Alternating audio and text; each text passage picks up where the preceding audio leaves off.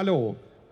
Um es gleich vorweg zu sagen, ich befürchte, dass ich nicht alleine mit dem Gedanken bin, wenn ich gestehe, ich bin total ratlos, wie mit solchen gnadenlosen Kriegstreibern wie jetzt Putin umzugehen sei.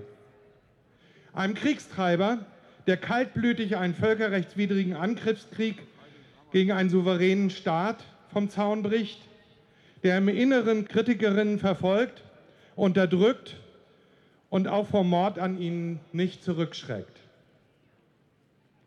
Aber ich bin mir hundertprozentig sicher, Militär hat noch nie ein Problem gelöst. Im Gegenteil, Militär schafft Probleme, die überflüssig sind wie fliegende Rasierapparate. Und wenn das Kind in den Brunnen gefallen ist, dann setzt eine Rhetorik ein, die uns suggeriert, dass diese Probleme auch wiederum nur militärisch zu lösen seien. Und plötzlich ändert sich die Sprache. Plötzlich müssen sich alle schämen, die eben noch diplomatische Lösungen suchten, stehen als naiv da und werden belächelt. Im Angesicht des rohen, mörderischen und brutalen Kriegs. Da gibt es plötzlich wieder Helden, Mut und Tapferkeit gegen den Feind.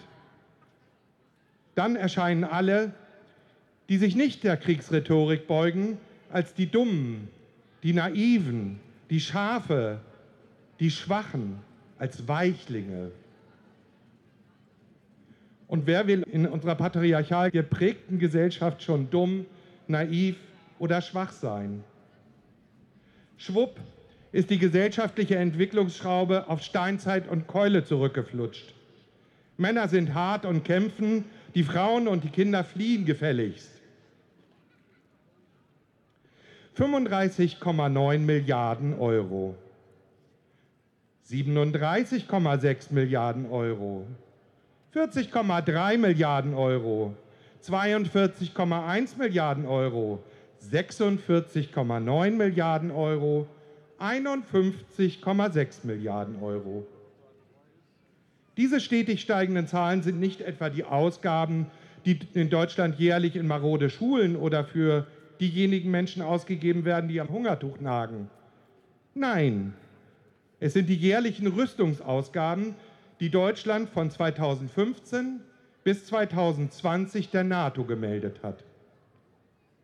Zusammen sind das 254,4 Milliarden Euro in fünf Jahren nur in Deutschland. Also statistisch gesehen 31,80 Euro für jeden Erdenbürger und jede Erdenbürgerin rund um den Globus.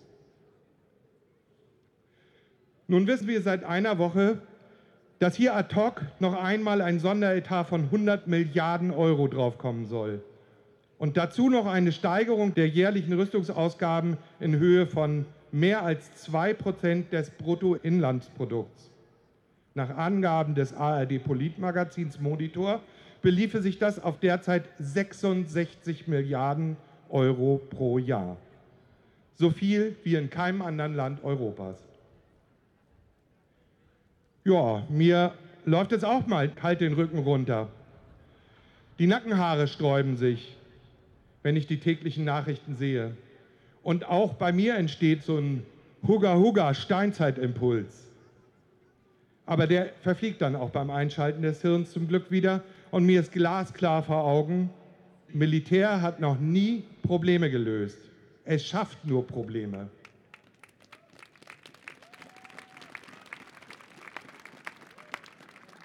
Ich will jetzt zu meinem eigentlichen Thema kommen. Der Krieg macht als Folge plötzlich brennglasartig klar, wir haben als Gesellschaft die Energiewende ohne Not seit mindestens 10 bis 15 Jahren völlig vergeicht. Das rächt sich jetzt. Und wir sind mit 40 bis 55 Prozent gnadenlos abhängig vom russischen Gas. Die hektische Betriebsamkeit, dieses Problem zu lösen, bringt sogar die FDP dazu, den Blues von den Erneuerbaren zu singen. Naja, endlich. Aber es stehen auch ganz andere Leute in den Startlöchern, nicht nur jene, die sich die Hände reiben bei all den staatlich verordneten Rüstungsmilliarden, bei denen sich nicht nur ein paar Peanuts wie bei den Maskendeals dazu verdienen lassen. Nein, hier geht es um das richtig dicke Geld, Rüstungsgüter. Sondern es stehen auch die Atomiker wieder da und singen ihr ewig gleiches Lied von der sauberen Atomkraft, die uns unabhängig macht vom Gas, die die Energiesicherheit herstellen und obendrein das Klima schützen soll. Das ganze Gegenteil ist der Fall. Und auch dies sehen wir gerade in der Ukraine, wie in jedem Krieg, der in Staaten stattfindet, die Atomkraft betreiben. Schon in den ersten Tagen wurde das AKW Tschernobyl von den russischen Truppen eingenommen. Die Strahlenwerte stiegen am ersten Kriegstag, dem 24.02. um 21.50 Uhr von durchschnittlich 3000 Mikrosievert pro Stunde auf unglaubliche 65.000 Mikrosievert. Und eine Stunde später auf 93.200 Mikrosievert pro Stunde. Dann wurde das unabhängige Messsystem von Safe EcoBot für ein paar Tage abgeschaltet und gleichzeitig schon am Nachmittag des 24.02. das staatliche ukrainische Messsystem MEDO komplett bis heute vom Netz genommen.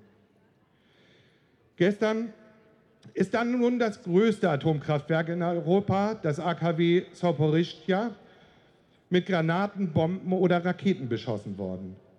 Zum Glück, außer einem Feuer in einem Trainingszentrum des AKWs, ist wohl nichts weiteres passiert.